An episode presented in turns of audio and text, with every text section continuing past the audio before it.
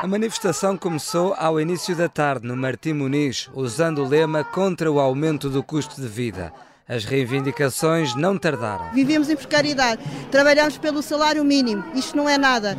Nós queremos um aumento do salário, nós precisamos do aumento do salário.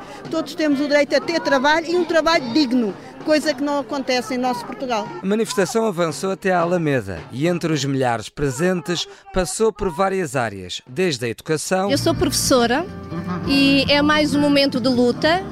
E mais uma vez os professores estão a manifestar-se contra este governo que moralmente tem feito más opções. Passando também pela investigação. Nós, bolseiros de investigação científica, não somos considerados trabalhadores. Nós temos um vínculo que não é um contrato de trabalho, é um vínculo que não nos garante restos mais básicos de direitos laborais, não nos garante subsídio de desemprego, subsídio de férias, subsídio de Natal, por exemplo.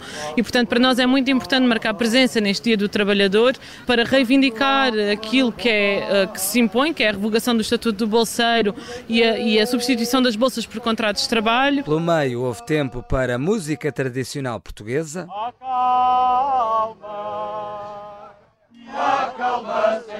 E o dia terminou com o discurso de Isabel Camarinha, líder da CGTP, com essa promessa de que a luta não vai acabar. A luta continua! A luta continua!